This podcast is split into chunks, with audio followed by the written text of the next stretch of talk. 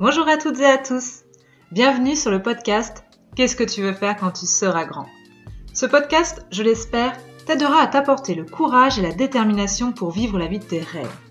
Pour cela, je vais à la rencontre de celles et ceux qui un jour ont osé.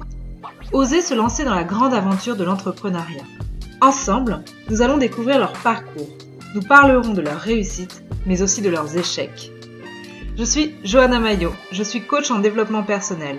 J'aide les hommes et les femmes que j'accompagne à mieux se connaître, à s'apprécier telles qu'elles sont et à découvrir leur potentiel pour enfin créer la vie qui leur ressemble. Je vous souhaite à toutes et à tous une belle écoute.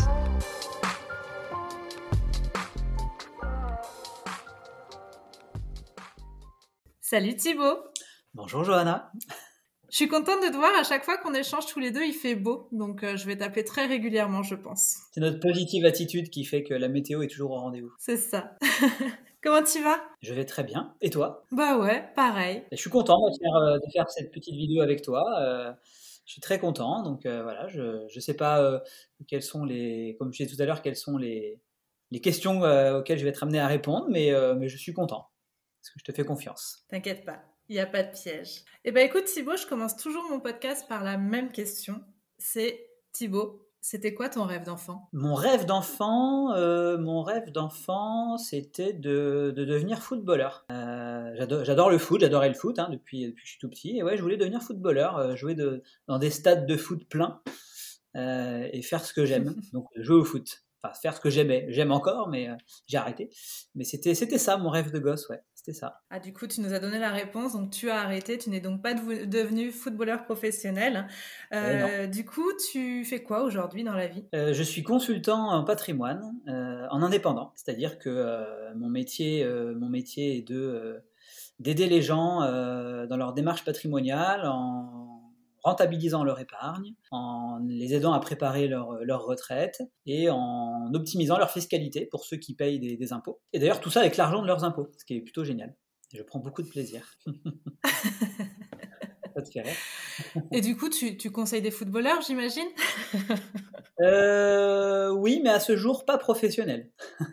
Ils sont avant tout. Euh, ça viendra. Euh, c'est avant tout des gens qui font peut-être d'autres métiers, mais euh, pas encore des footballeurs professionnels, mais qui sait qui sait, ce sera avec plaisir en tout cas, tant que je peux rendre service. Pour ceux qui nous écoutent, hein, euh, appelez Thibaut, il sera de très bons conseils. Ça, ça. Donc moi je connais ton parcours Thibaut, mais euh, on va revenir un peu dessus. Est-ce que tu peux nous dire quelles ont été tes études et, euh, et aussi savoir si tu as toujours été entrepreneur ou si tu es passé par une phase salariée? Eh bien, le... donc à l'école, à l'école j'ai été bah, sport-études foot du coup, donc je suis niortais, donc j'étais au, au, collège Fontane et au lycée de la Venise Verte, où j'ai été sport-études foot.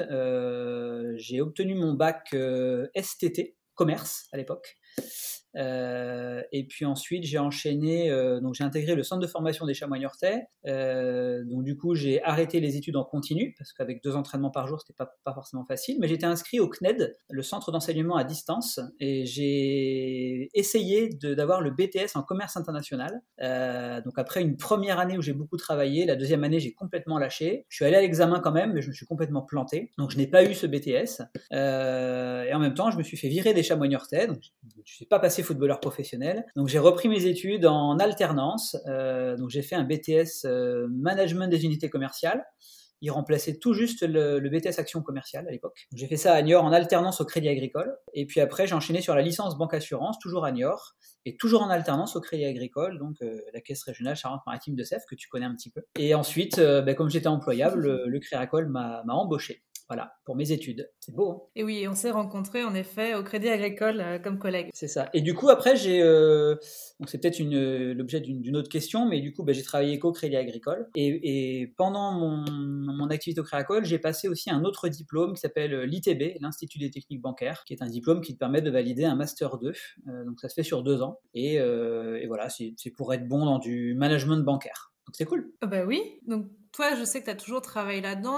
Est-ce qu'à un moment donné, tu t'es dit, bah ça, c'est ma vocation, vraiment, je suis fait pour ça et euh, Pas du tout, parce que euh, voulant être footballeur professionnel, euh, je me suis réorienté vers, vers une mutuelle, en fait. Hein. Comme je suis niortais, les mutuelles banque assurance sont très très connues sur Niort. Et du coup, il y a beaucoup d'employés dans ces types d'entreprises-là, Maïf, Massif, MAF, Crédit Agricole, qui est une banque, mais une banque assurance.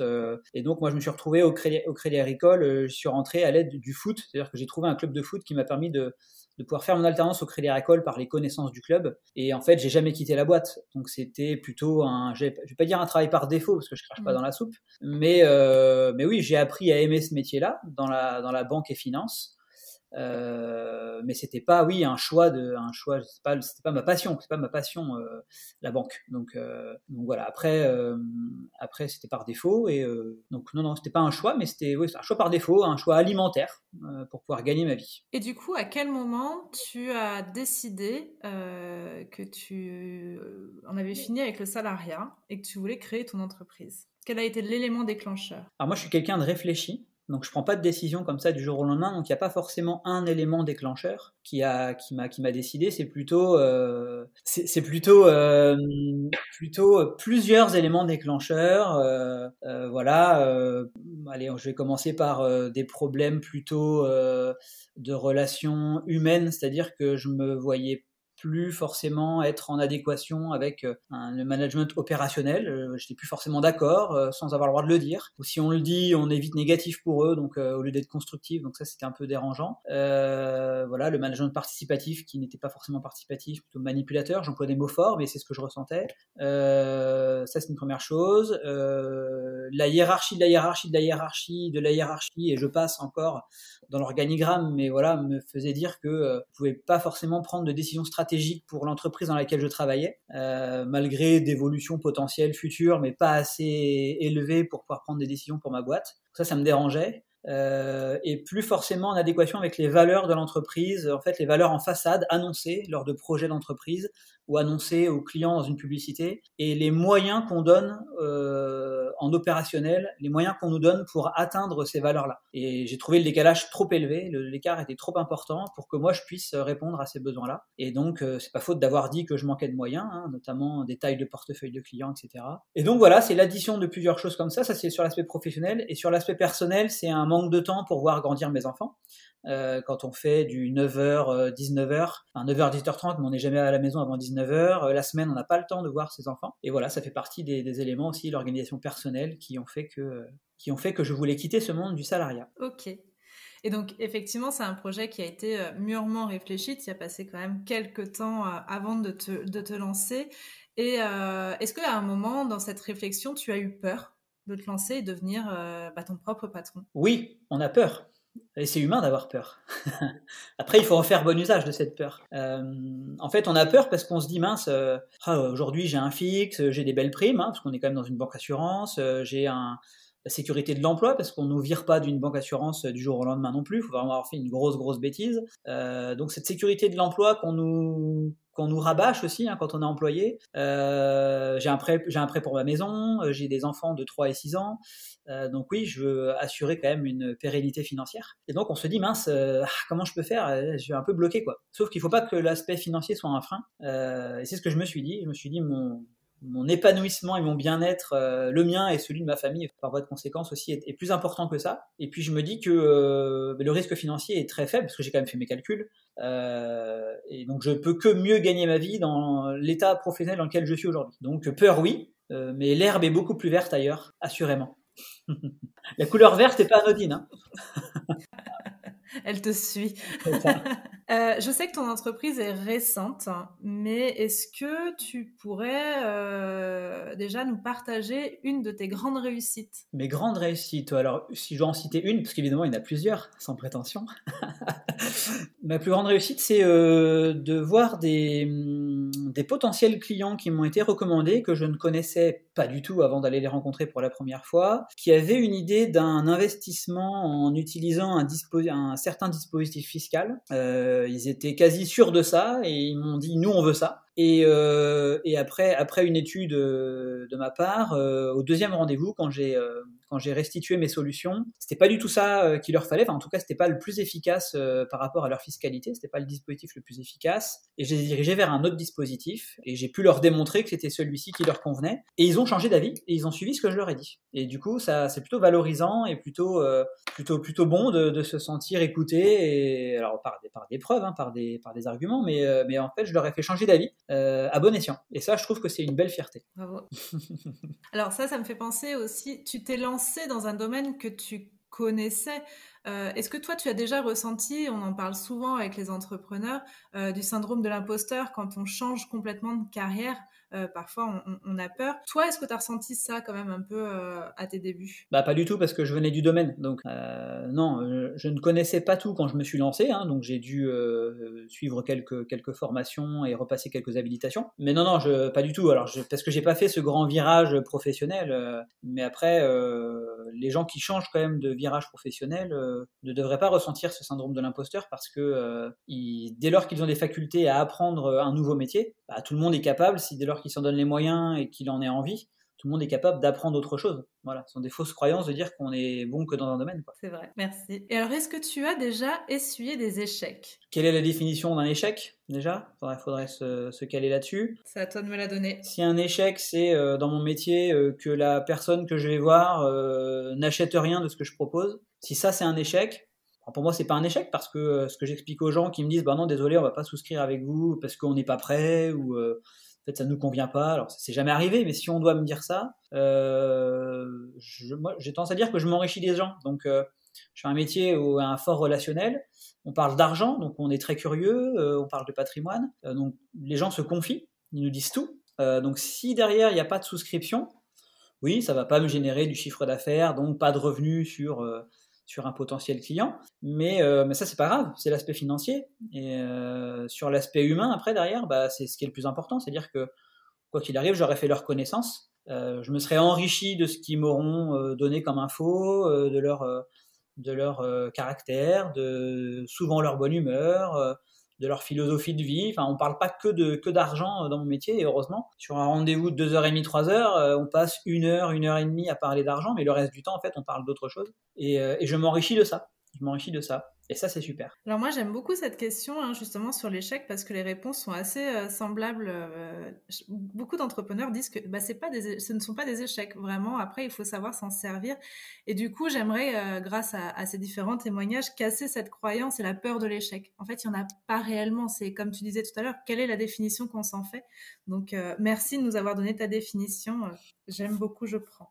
C'est quoi le plus dur pour toi quand on est entrepreneur? Le plus dur, c'est... Euh, alors pour ma part, c'est la solitude du travail, c'est-à-dire que j'ai plus de lien social que je pouvais avoir avec des collègues. Et comme je viens de te dire que je m'enrichissais des gens, euh, je m'enrichis de mes clients, mais mes clients ils sont pas avec moi euh, quand je suis à la maison, par exemple, parce que je travaille de chez moi aujourd'hui. donc c'est ça qui me manque le plus, c'est le, le, lien social avec des collègues. même si ce lien je le retrouve avec des confrères, parce que je fais partie d'un réseau. Euh, mais c'est du, du, du lien à distance hein, souvent. Donc il euh, n'y a plus la pause café du matin, il euh, n'y a plus voilà. Donc ça, ça me manque, ça, ça me manque, mais c'est pas rédhibitoire. Hein. ça, c'est une première chose. Et je pensais à une deuxième que j'ai oubliée. oui, c'est l'organisation. C'est-à-dire que oh là, j'arrive à la maison, il est 9h, j'ai déposé les enfants à l'école, et à 9h, ben, qu'est-ce que tu fais quoi? Donc en fait, moi, je m'oblige à, organiser mon agenda par demi-journée et à dire telle demi-journée, je vais travailler sur ça, telle demi-journée, je vais euh, aller courir, parce que j'adore courir, telle demi-journée sera consacrée à mon petit garçon, le mercredi après-midi notamment, et, par demi-journée, voilà, je, vais, je fais tel cas client, j'ai un rendez-vous telle demi-journée, voilà. Donc je m'organise, il faut que je l'écrive dans mon emploi du temps pour m'y tenir. Mais c'est ça, l'organisation est la plus, le plus compliquée aussi. Euh. Selon toi, c'est quoi les qualités nécessaires pour entreprendre? Les qualités nécessaires, c'est euh, l'esprit d'entreprise, numéro un. C'est-à-dire, il faut avoir le courage pour euh, se dire, je suis capable de, de créer ma société, mon entreprise, peu importe, et je suis capable de tenir les rênes de cette boîte et et de me lancer. Euh, donc déjà, il faut avoir des qualités courageuses pour le faire. Euh, surtout qu'on est souvent dans un environnement hostile, c'est-à-dire que les personnes de notre entourage sont souvent des salariés. Je connais pas la stat euh, combien il y a de salariés, combien il y a d'entrepreneurs, mais je pense que la partie entrepreneur est plus faible. Mais mais du coup, c'est c'est de se dire voilà, avoir du courage pour se lancer.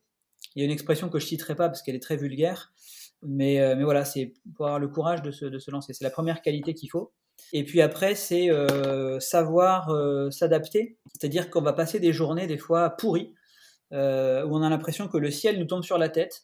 On va recevoir la cotise URSAF, on va un client qui nous aura dit non, on va voilà notre enfant est malade alors qu'on avait un rendez-vous.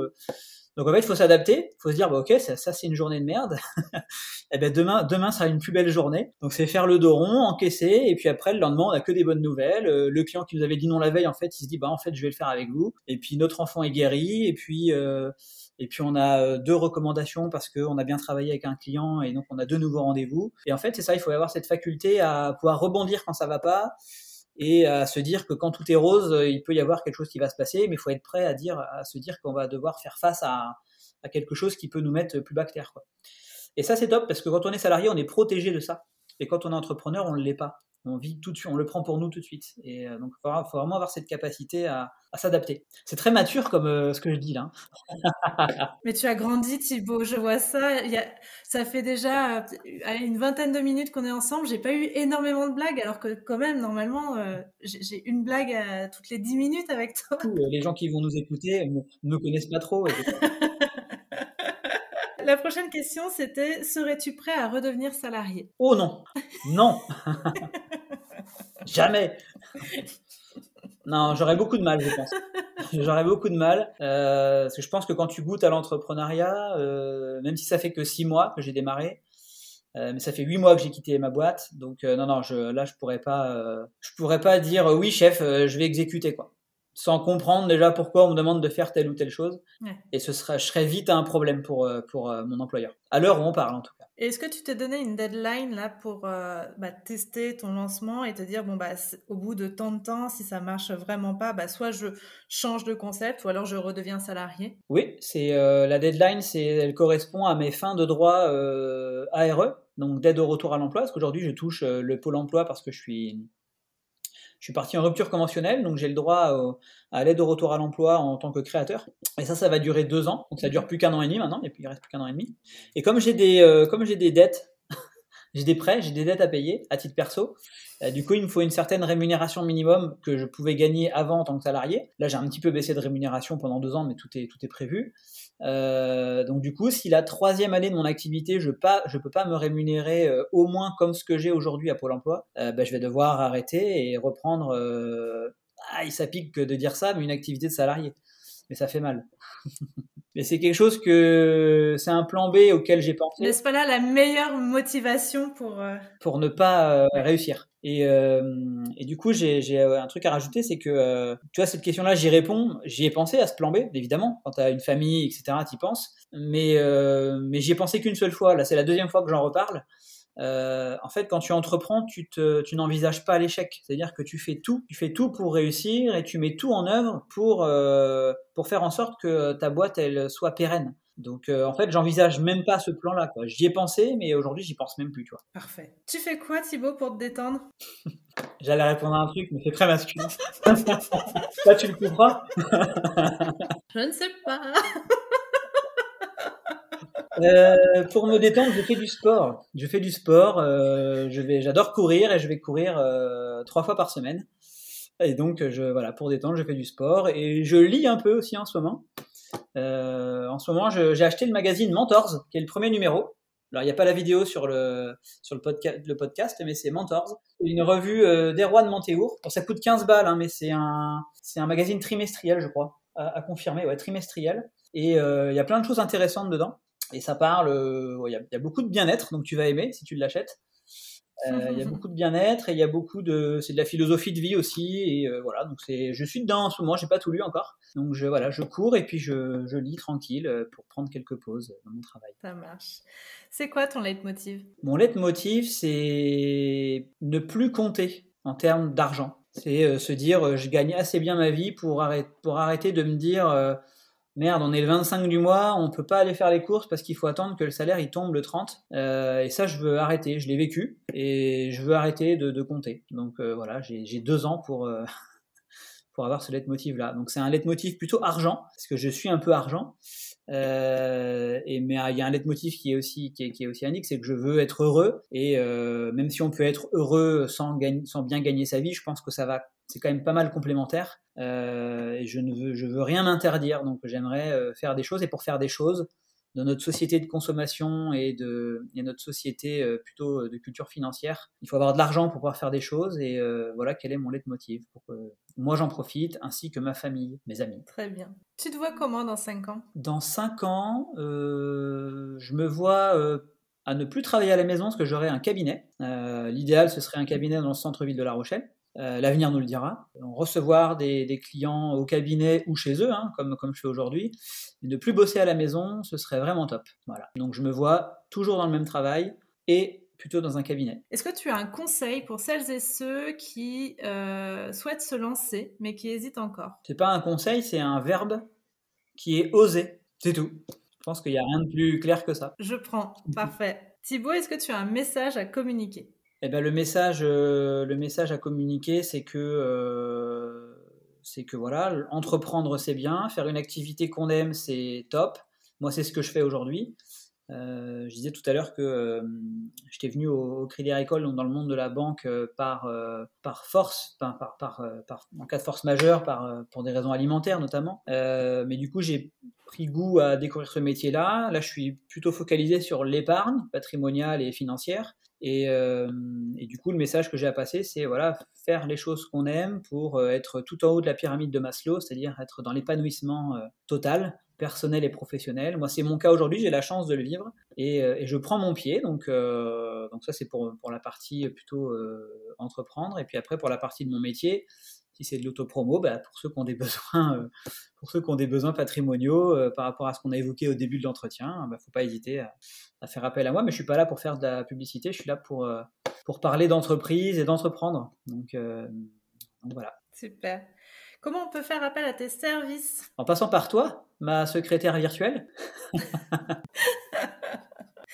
je, je, fonctionne par recommandation. Moi, je fonctionne pas, je fais pas de la publicité. Voilà, donc c'est fonctionne par bouche à oreille. Euh, malgré ça, bah, écoute, euh, voilà. Euh, donc comment on peut faire appel à moi? Bah, Vous me trouvez sur, sur les réseaux sociaux tels que LinkedIn ou Facebook. Pas encore présent sur Instagram c'est plutôt perso et je suis pas très pas très très réseaux sociaux non plus en proactivité. Mais voilà, vous pouvez me retrouver là-dessus. J'ai pas encore de site internet, mais il va arriver dans l'année il va arriver dans l'année et puis et puis et puis après ben, vous pouvez aussi venir toquer chez moi à mon adresse au 48 avenue Pierre de Coubertin à La Rochelle à côté du stade Bouffny. Quartier Saint-Maurice-la-Chope hein, on est entre les deux. Donc voilà je suis aussi là et je suis dispo. Et vous trouverez mes coordonnées mes coordonnées sur les réseaux sociaux en tout cas où je balance mon 06 comme ça. Je, mettrai les infos sur euh, le descriptif du podcast. Et puis, euh, bah, surtout, peut-être faire aussi un message à communiquer s'il y a des, des auto-entrepreneurs dans ton quartier, euh, organiser des pauses café entre vous, voilà, pour créer du lien. Ouais, ça peut aussi, ouais. Exactement. Il y a un artisan du bâtiment, il y a un ostéo qui est plus loin, ouais, ouais tout à fait. Tout à fait. C'est une idée. C'est une idée. Dernière question, Thibaut. Déjà? Oui, ça va vite, hein, le temps passe vite. Tu es team pain au chocolat ou chocolatine? Euh, Moi, je suis team. Euh, je suis team. Euh, je veux que les deux carrés, je veux que les deux barres de chocolat soient espacées pour éviter qu'elles se chevauchent parce que je déteste ça. Donc, un, une bonne chocolatine ou un bon pain chocolat, on l'appelle comme on veut, mais il faut surtout que les barres soient vraiment espacées pour avoir tout le temps du chocolat. Ça, c'est parce que je suis très gourmand. Merci Thibaut pour ce témoignage. Est-ce que tu as quelque chose d'autre à rajouter? Bah non, à part te remercier pour euh, ce moment qui est toujours agréable. Merci à toi, je te souhaite une très belle journée. Merci à toi aussi. Je vous remercie d'avoir écouté cet épisode. J'espère qu'il vous aura plu et donné le courage de vous lancer dans vos projets. Si vous aimez le podcast, faites-le moi savoir en vous abonnant, likant, partageant ou en m'envoyant un commentaire. Si vous aussi vous souhaitez partager votre histoire, envoyez-moi un mail à agencelesbêtises@gmail.com. Vous pouvez me suivre sur les réseaux sous le nom de Johanna Mayo ou bien encore Agence les Bêtises. Quant à nous, on se retrouve la semaine prochaine pour un nouvel épisode et d'ici là, prenez votre vie en main. Belle journée